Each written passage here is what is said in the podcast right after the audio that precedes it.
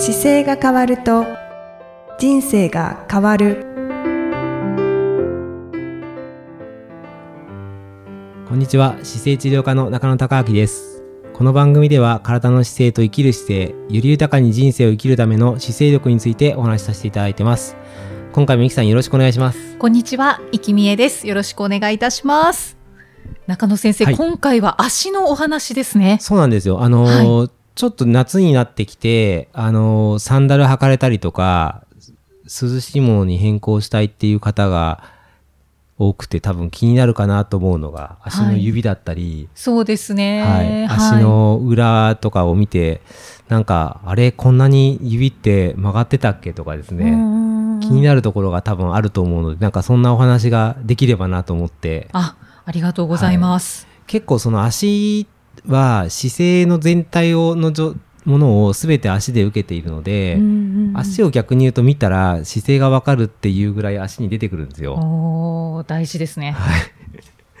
なので、足は確かにあの中野先生からすごく当初、あの最初の頃言われた記憶があります。本当ですか？はい。そう、足のやところに、例えば、ちょっと例えば足の指が、こう小指が曲がっていたりとかですね、はいはい。なんかちょっと豆ができてたりとか、あと潰れてたりとかっていうのがあると思うので、まあ指一本ずつこう観察してくるだけでも、随分こう変化が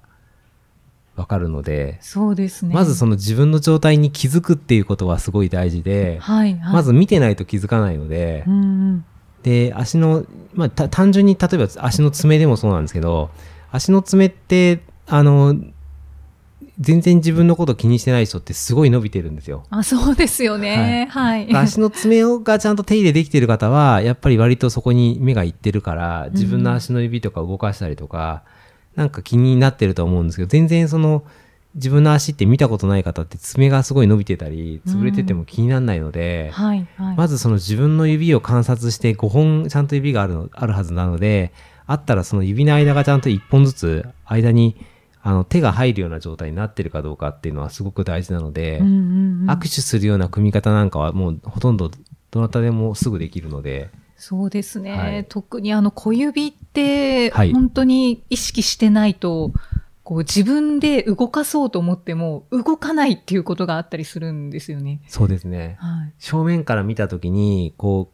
上から見たときでもそうなんです小指の爪の位置がそもそもまっすぐに、ま、並んで見えてない方がたくさんあって、はい、ほとんどの方がちょっとつぶ斜めに傾いたり潰されたりして横から押されてるんですよ。はい、はい。で、それはなんでこれになったんだろうってやっぱり考えてもらうのがすごく大事で、だから靴がちょっと狭い靴頑張るとその小指ってかなり押されるんで、で、小指にもですね、実は小指のその付け根のところから、あの手の爪まで、まあ手だと分かりやすいからこう曲げた時に、例えば人差し指だったら、あの、爪の上に1個関節があって2個あって手のひらまでで3つ関節が曲がるじゃないですか。はい。で、これ小指もちゃんと手だと曲がるじゃないですか。そうですね。足も同じように3つ関節があるんですよ。ね足の指も。そうなんですよね。で足の指なんかもう全然動かなくて3つの関節どころかひ止まってるっていう方もたくさんいるのでそこ動か、動かそうと思っても動かなかったです、私最初。あそうですよね。結構ショックでしたね。うん、でそれをあのそれサボっちゃってるだけなので足の小指の立場からすればもう使わないでいいと思ったから動きませんでしたっていうことなんで あのそこが動かすことがすごく大事なので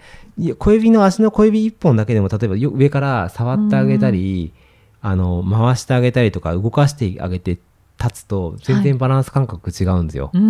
ん。で小指1本なんですけどやっぱり5本5本で立ってる中の1本かけるとバランスぐっと悪くなるので、そうですね。今あのお聞きになってる年齢の方がもうすでにその指を気にして動かすだけで歩ける年数が将来間違いなく変わってきます。うーん。もうあの歩いてられ歩くことっていうのは片足に空中が浮かなければ歩けないので、はい。要は片足でバランス取れなかったらもう歩けないことに直結しちゃうので、あ今のその足の指見たときに足がまっすぐ向いてない方は自分が歩ける年数に対してちょっとこうマイナスになってるっていうのに気づいてもらうと、うんうんまあどうしたらいいかってちょっと触ってみたり回したりとあ。かはい。あとあの握手するような方法でもいいしやれることいっぱいあるんですけどまずそのあの、グーパーするのとかを全然違いますね教えていただきましたね、以前。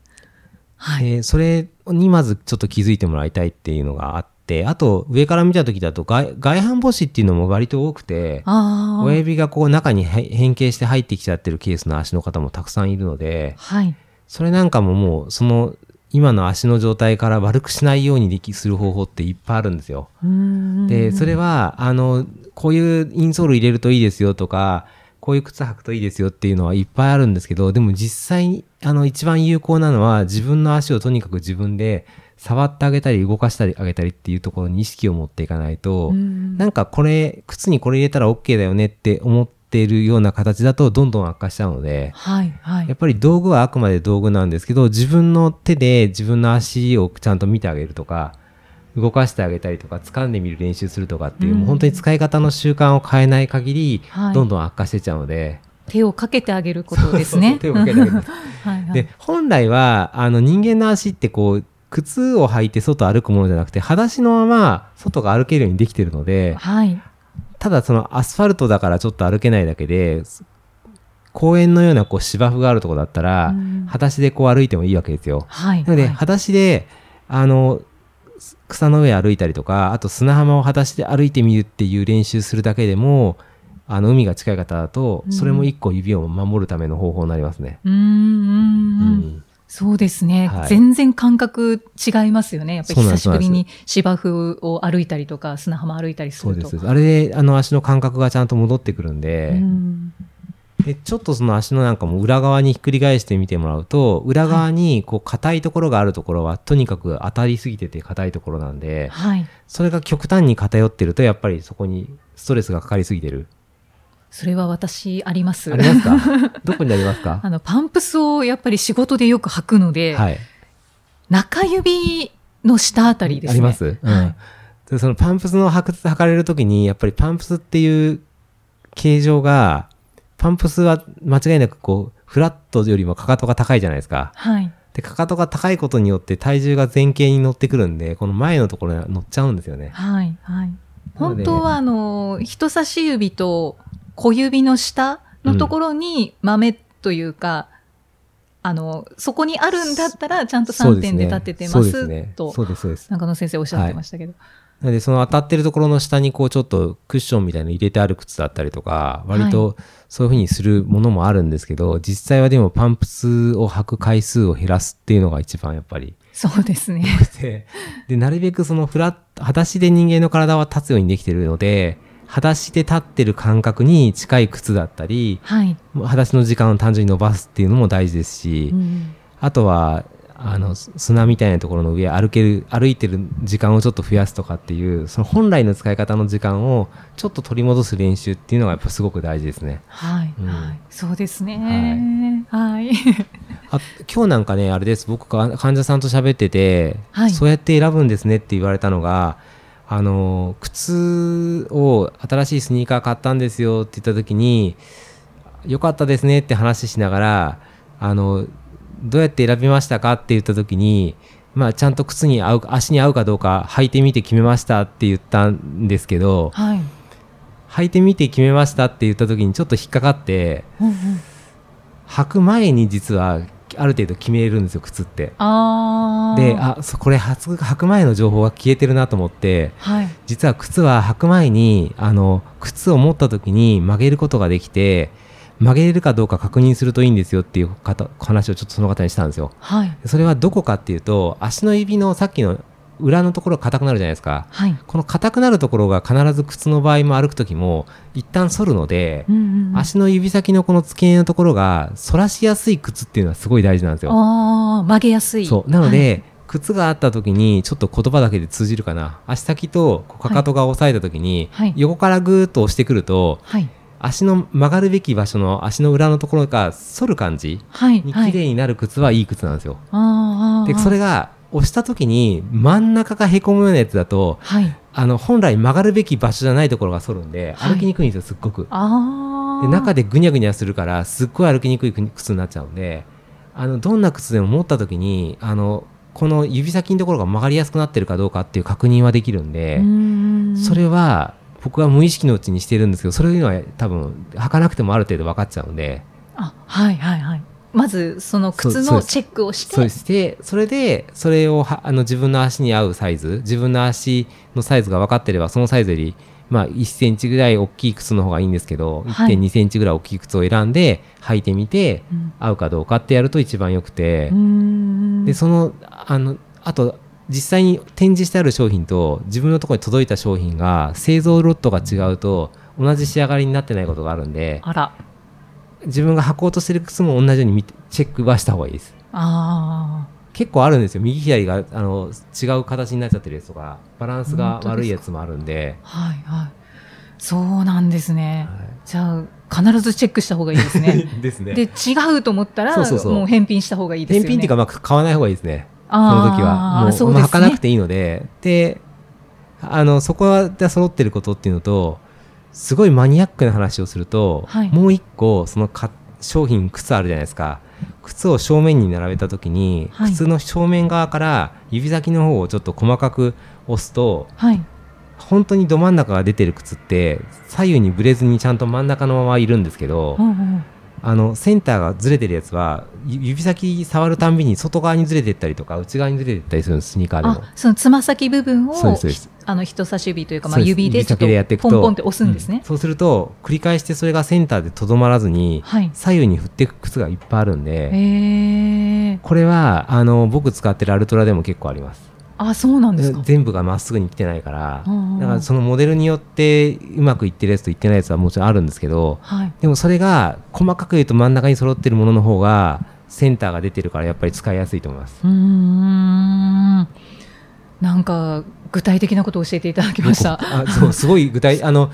言ったの初めてかもしれないそうブログにも書いてないし、あの靴の専門家の方と一緒に靴作ったりするときに喋ってて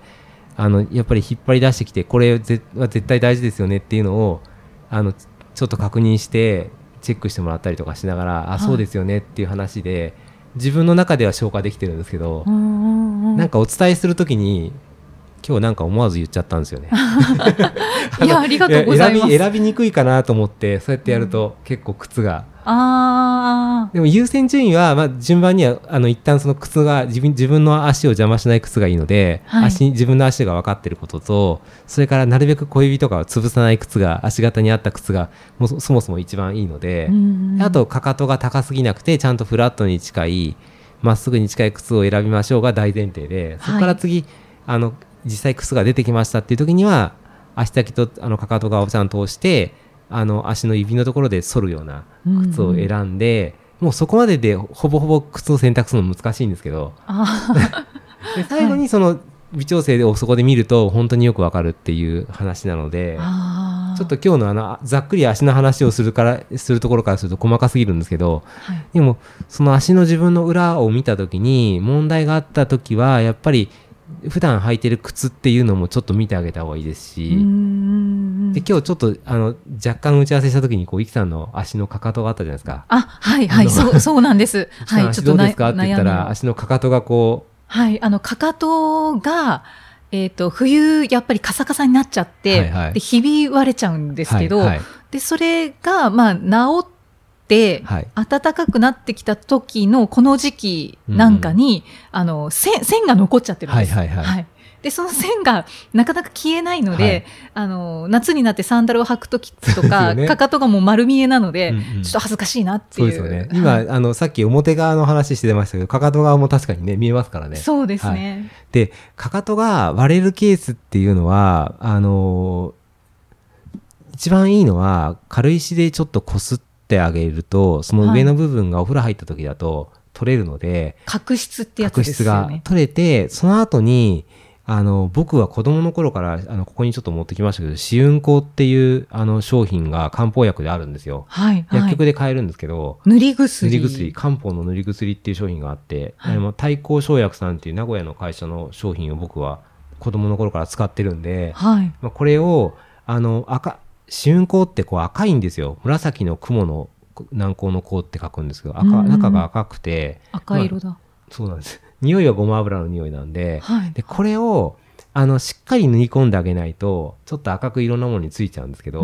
でしっかり塗り込むとごま油の成分なんであの1枚こう膜ができるんですよ。はい。で靴下を緩めの靴下履いて寝ると結構数日でそのかかとのが治ってるんですよ本当ですか、なんかそういう商品でもう子供の頃からそうやってやりなさいって言われてたから僕はよくやってたんですけどじゃあもうツルツルですか？中野先生。あんまりあのガサガサはしてないです。あで、まあ、ひび割れとか赤切れとかっていうので使えるようなものなんで子供の頃からよく家にはあって、あああとなんか切り傷しをピッてした時にお風呂入るとなんか染みて嫌だなっていう時はこれ塗ってお風呂入ったりとかしてましたね。へえあの今みたいにこう完全に収める絆創膏が当時なかったんではいはい。だから怪我した時とかにはこれすり傷に塗ってお風呂入ったりはしてました。あ本当ですか、はい。じゃあ染みなかったり。そうそうそう染みなかったりするから割とそうですね。シンプルになんか害がない感じのものですね、うんうんうん、はい。か漢方ですもんね。あ。という感じのでなんかこれをあのイキさんのそのかかと割れてるケースは軽石でこすってあげて、はい。でこれ塗って寝ているようにすると多分数日でだいぶ変わってくるんじゃないかなと思います。結構密かな悩みなので。じゃあやってみます。あと海の中でねあれですよ。走り回ったりっていうかサーフィンした時に気づいた時はあの日本の海でサーフィンしてる時にかかとがすっごい綺麗になった時があってえー、結局下が砂浜だったりするとそこで足が綺麗になっててはいはい。削られるんですね。そうですだからすごい綺麗な足になった記憶があったから海ってやっぱりすごいなと思いました。ありがとうございます、はい、そんな感じでちょっと足のあの足を出す季節になったんで自分の足を確認しながら、はい。こう生活の中で改善できる点をちょっと見直していくっていうのはすごい大事ですね。そうですね、あと一個たまに見えるんですけどこう足の裏にイボみたいなのができてる方がいるんですよ。ででイボっぽいやつってまあ魚の目じゃなくてイボっぽいのって多分あなってる方はわかると思うんですけどそれは結構感染する症状のものがあってはい。タオルとかで濡れたタオルでこう感染してったりするんで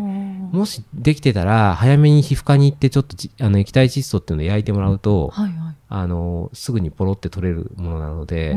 それをしないとどんどん広がってってあの足の裏今回したりしましょうって言ったんですけどそのはいイボのところを返して回してると手にも移ってあるんですよ。わなのであのそういうちょっと感染イボっぽいなと思った時は皮膚科に行って多分処置を受けることがすごく早いので、あのいつか消えるかななんて思ってないで素早くそれは皮膚科に行った方がいいと思います。あそうですね。手に移っちゃうと嫌ですね。割とこう足の中って意外にあのやっぱり感染菌に強いんですけど、い一旦入り込むと皮膚が分厚い分だけ守られてるからやっぱり分厚い層がやられちゃうので治りにくいんですよ。水虫とかもありますよね、うんなのでなんか感染症に対してはやっぱりちょっと皮膚科にの力を借りた方が早いと思います。はい、という形ではい、今回はなんかちょっと足シリーズでしたけどね。そうですね、はい。足のことがなんか詳しく分かりました。ぜひあの体の歪みは足に出てると思ってですねちょっと改めて確認してみていただければと思います。はい、はい、じゃあまたぜひあの足を確認していい夏をお過ごしください。そうですねはいはいはい、じゃあまた次回もイキさんとお送りしていきます。次回もよろしくお願いします。よろしくお願いしますありがとうございましたあ。りがとうございましたこの番組では姿勢や体についてのご質問そしてご感想をお待ちしておりますご質問とともに年齢体重身長性別をご記入の上中野生態東京青山のホームページにありますお問い合わせフォームからお送りください体を見直す時間は人生を見直す時間である姿勢治療科の中野孝明でした。